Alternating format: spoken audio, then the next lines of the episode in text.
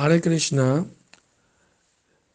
el río Ganges primero entró a los planetas celestiales cuando Vamanadeva, eh, con dar dos pasos, eh, aceptando la caridad de Bali Maharaj, atravesó con su segundo paso las cubiertas del universo y entró por ahí el agua del océano causal y esa agua se convirtió en el río Ganges. Pero aquí en el planeta Tierra, la forma como descendió el río Ganges, se la voy a contar ahorita. Y es que los hijos de un rey que se llamaba Maharaj Sagara, eh, su, su padre les pidió que fueran a buscar un caballo blanco que se había escapado, y que necesitaba, ¿no?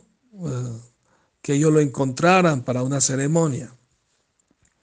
Entonces los hijos eh, del rey fueron a buscar por todos lados y llegaron a la, al ashram, la ermita del sabio Kapila Muni. Y por ahí cerca estaba el caballo, ¿no? Pastando. Y ellos tontamente concluyeron que Kapila Muni se robó el caballo. Entonces sacaron sus armas y lo iban a atacar.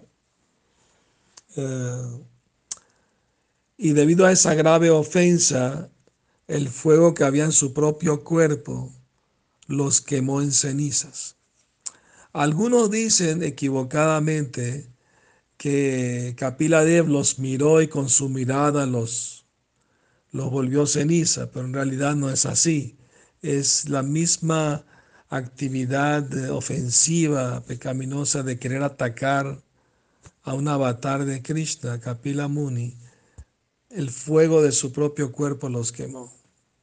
Ahora bien, un descendiente de ellos, de nombre Bhagirata, quería liberar a sus antepasados y se puso a adorar a la diosa Ganga Devi para que descendiera al planeta Tierra.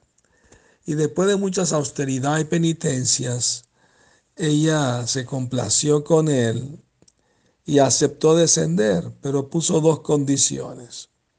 Una de ellas era eh, que Ganga Devi le dijo, apareció ante, ante Bhagirata, le dijo, la caída de mi agua desde el planeta celestial a la Tierra será muy violenta, pero ¿quién me va a, contener?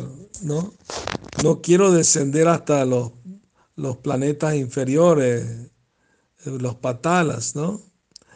Y otra razón, otra condición es que mucha gente pecaminosa sabe venir a bañar en mis aguas y no quiero aceptar todo eso a ver qué solución tú ofreces para esas dos cosas.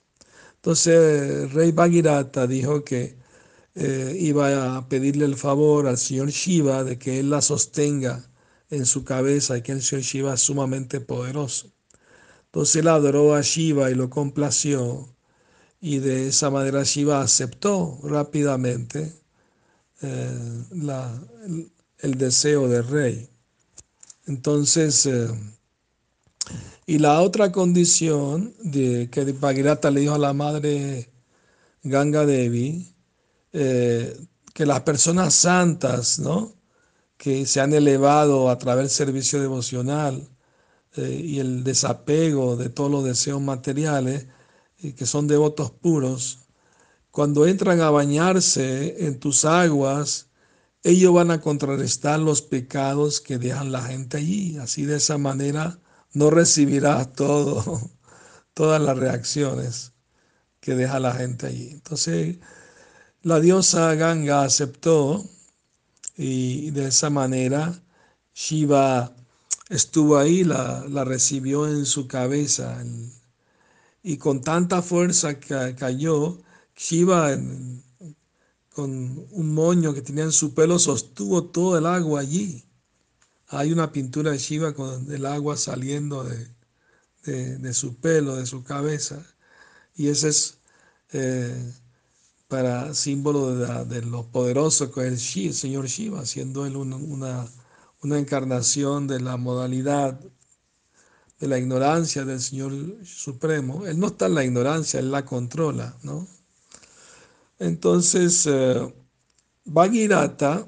entonces con su carroza, iba adelante y el río Ganges iba, de, la diosa Ganga en sus aguas iba detrás de él.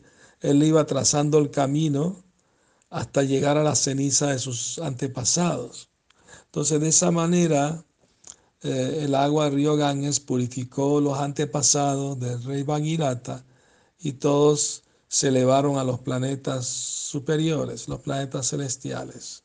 ¿no? Eh, que tengan feliz noche, Hare Krishna.